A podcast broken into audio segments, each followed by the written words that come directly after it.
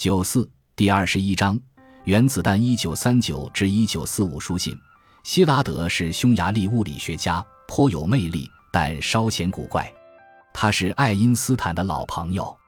二十世纪二十年代，他们曾在柏林共同设计过一种新型冰箱。虽然获得了专利，但销售并不是很好。从纳粹的魔掌逃出之后，希拉德先是去了英国。然后来到纽约，在哥伦比亚大学研究如何产生和链式反应。几年前，他在伦敦等红灯时曾经设想过链式反应的思想。当他听说铀裂变的消息之后，他意识到可以用铀元素来实现这种具有潜在爆炸威力的链式反应。希拉德与好友维格纳讨论了这种可能性。他们担心德国人可能会从当时的比利时殖民地刚果将油买断。但他们两个美国的匈牙利难民如何才能通知比利时人呢？接着，希拉德想到，爱因斯坦刚巧是比利时王后的。一九三九年夏天，爱因斯坦在长岛东部北支租了一栋别墅，与长岛南支汉普顿的村镇跨皮克尼克湾遥遥相望。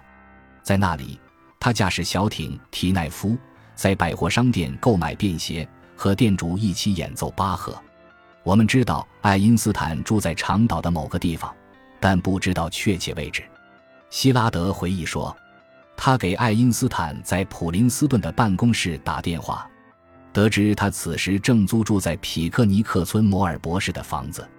一九三九年七月十六日，星期日，维格纳开车带希拉德开始了他们的使命。然而到达后，他们没有找到那所房子。而且似乎没有人知道摩尔博士是谁。正当他们准备放弃时，希拉德看见一个小男孩站在路边。你知道爱因斯坦教授在哪儿住吗？小男孩点了点头。对于镇上的大多数人来说，即使不知道摩尔博士是谁，也肯定知道爱因斯坦住在哪里。他带他们来到了老林路尽头附近的一栋别墅，爱因斯坦正在那里沉思冥想。小别墅没有怎么布置，阳台上有一张木桌，上面没有放东西。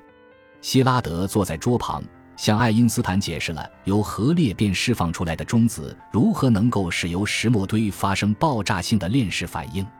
我从未想到这一点，爱因斯坦插话说。他问了几个问题，对整个过程仔细考虑了十五分钟，很快就领会了它的内涵。爱因斯坦建议不用写信给王后。也许可以给他认识的一位比利时部长写信。维格纳不无道理地指出，如果他们三个难民不与国务院商议，就给一个外国政府写信谈论秘密的安全事务，恐怕有所不妥。在这种情况下，也许恰当的做法是让爱因斯坦给比利时大使写一封信，再给国务院写一封复信，因为爱因斯坦是他们中四百七十三间唯一可能受到重视的人。就这样。爱因斯坦用德语口述了一份草稿，维格纳对他做了翻译，交由秘书打印出来，然后交给了希拉德。几天以后，经过朋友的安排，希拉德见到了亚历山大·萨克斯。萨克斯是雷曼兄弟公司的经济学家，也是罗斯福总统的朋友。他比三位理论物理学家多了个心眼，坚持应当直接把这封信交到白宫，并提出亲自去交。这虽然是希拉德与萨克斯的第一次会面，但其大胆的计划还是很吸引希拉德。这样做不会有任何害处。希拉德写信给爱因斯坦，要对这封信做出修改。他们应当电话交谈呢，还是亲自面谈？爱因斯坦回复说，他应当再来长岛。那时维格纳已经去加利福尼亚访问了。所以，希拉德又从匈牙利的理论物理学家难民中拉了朋友泰勒兼做司机和科学共犯。我相信他的建议很有价值。我想您也许会愿意认识他。希拉德对爱因斯坦说：“他人非常好。”另外一个好处是，泰勒开着一辆1935年制造的大普利茅斯汽车。就这样，希拉德又一次前往长岛。希拉德带来了两周前写的原始草稿。但爱因斯坦意识到，这封信的意义远比让比利时的部长提防刚果的油输出重要的多。这位世界上最著名的科学家正要告诉美国总统，他应当开始留意一种能够将能量从原子中释放出来的武器，其威力几乎无法想象。爱因斯坦用德语口述了一封信。希拉德回忆说：“泰勒负责记录，我依照这篇德语文本草拟了两封致总统的信。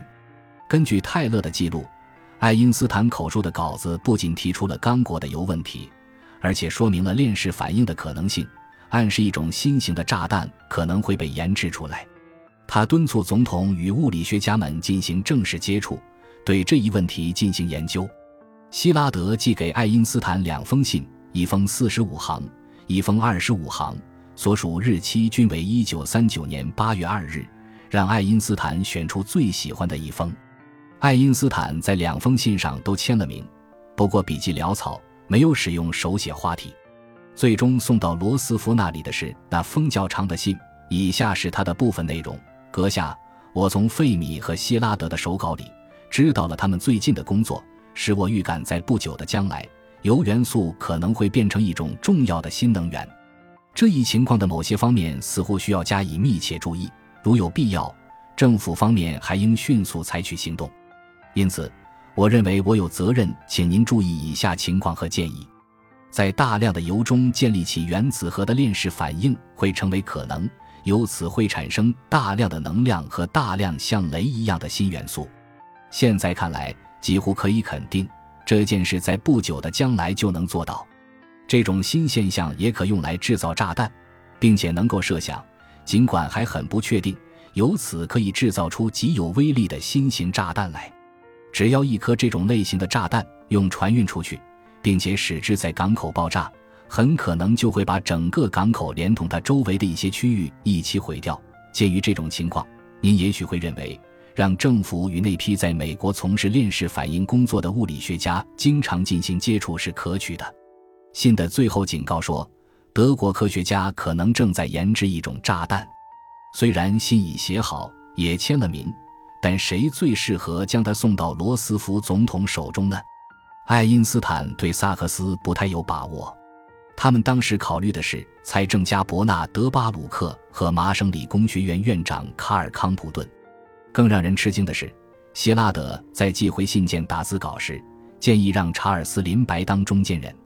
年前，林白曾独自驾驶飞机横越大西洋，并因此而一举成名。显然，这三名犹太难民都不知道，这位飞行员在德国住了多年。前一年还被纳粹头子戈林授予了国家荣誉勋章，正在成为一名孤立主义者和罗斯福的对手。几年前，爱因斯坦曾在纽约与林白有过一面之缘，所以他在把签名信寄给希拉德时还附了一张介绍信。我想请你见一下我的朋友希拉德博士，认真考虑考虑他的话。爱因斯坦写信给林白，在科学领域之外的人听来，他要说的是也许显得有些离奇。但你一定会认识到有这样一种可能性，必须为了公共利益而密切注意。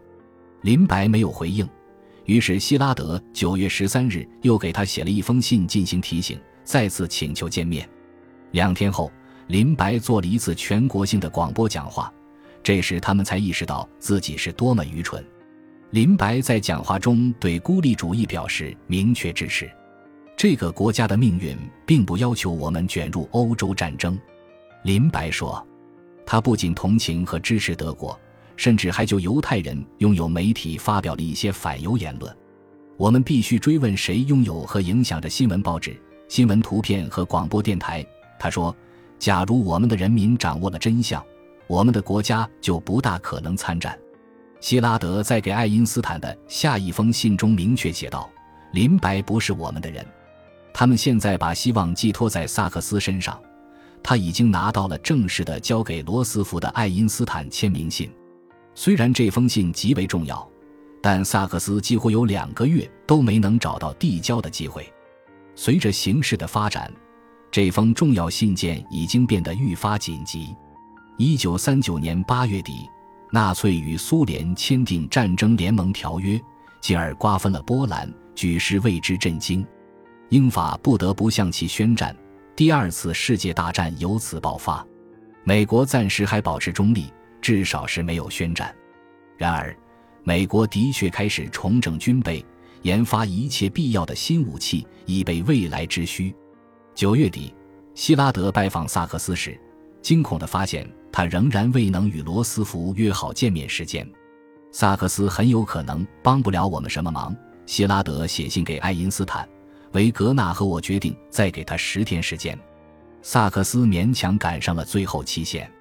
十月十一日，星期三下午，他被领进椭圆形办公室，手里拿着爱因斯坦的信、希拉德的备忘录以及他本人写的一份八百字的概要。总统对他表示欢迎。萨克斯有什么事吗？萨克斯可能比较健谈，他往往会跟总统讲预言。这次是关于一个发明家的故事。这位发明家告诉拿破仑，他要为其建造一种新型轮船，可以不用帆而用蒸汽。拿破仑觉得他疯了。萨克斯接着说：“那位发明家就是罗伯特·富尔顿，这就是教训。皇帝本该听他的话。”罗斯福听后给一位副官写了张便条，副官急匆匆地离开了。没过多久，拿回了一瓶很有年头的拿破仑白兰地。罗斯福说：“这瓶酒暂时存放在他家。”随后，他倒了两杯酒。萨克斯担心，如果他把备忘录和信留给罗斯福，很可能随便扫一眼就被搁在一边。他觉得唯一可靠的办法就是将它们大声读出来，于是便站在总统办公桌前，将他对爱因斯坦信件的总结、希拉德备忘录的部分内容以及从各种历史文件中挑选的内容统统读了一遍。萨克斯，你是希望纳粹不会把我们炸掉？总统说：“完全正确。”萨克斯回答。罗斯福打电话给私人助理：“我们需要行动。”他宣布。当天晚上，成立了一个由国家物理实验室多量衡局局长莱曼布里格斯负责协调的专门委员会，还制定了计划。一九三九年十月二十一日。他在华盛顿举行了第一次非正式会议，爱因斯坦没有出席，也不想出席。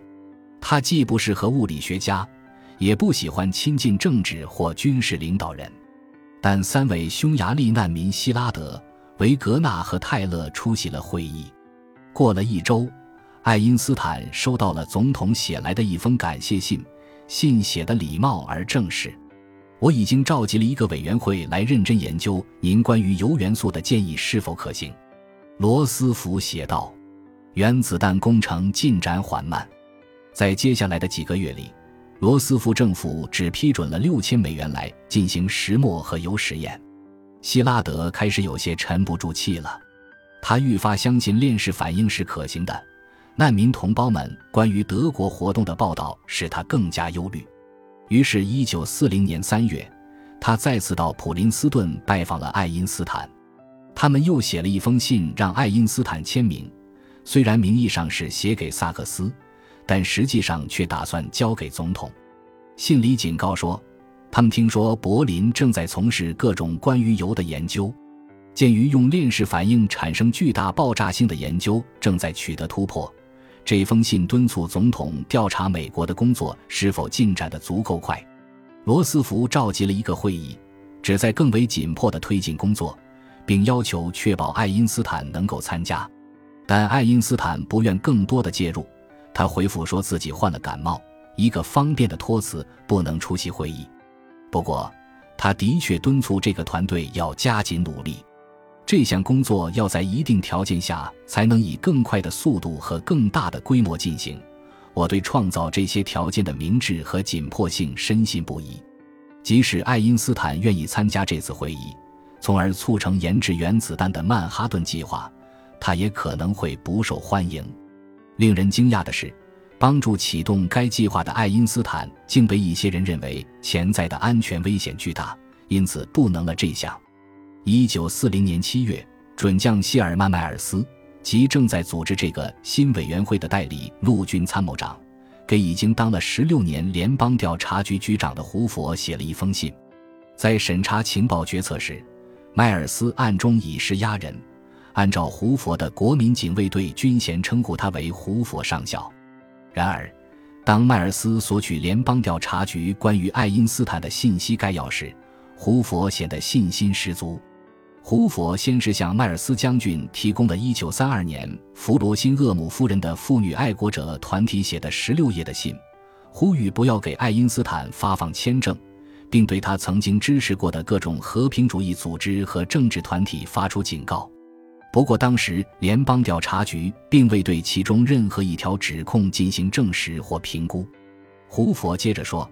爱因斯坦还参加过1932年在阿姆斯特丹召开的世界反战大会，他的委员会中有一些欧洲的共产主义分子。前面说过，爱因斯坦公开拒绝参加这次大会，甚至明确表示不支持。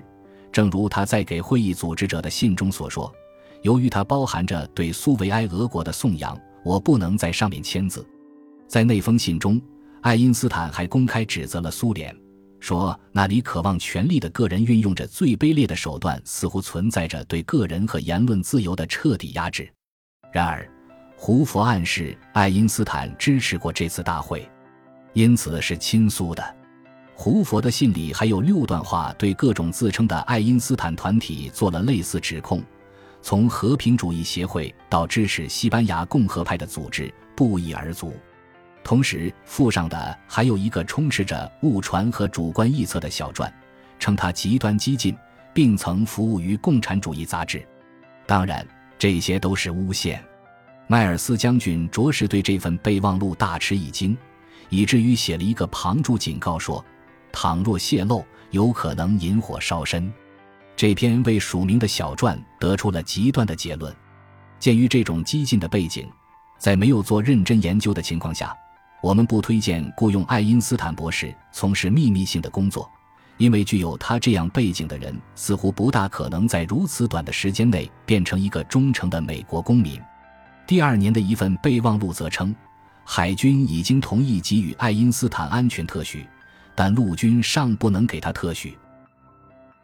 感谢您的收听，本集已经播讲完毕。喜欢请订阅专辑，关注主播主页，更多精彩内容等着你。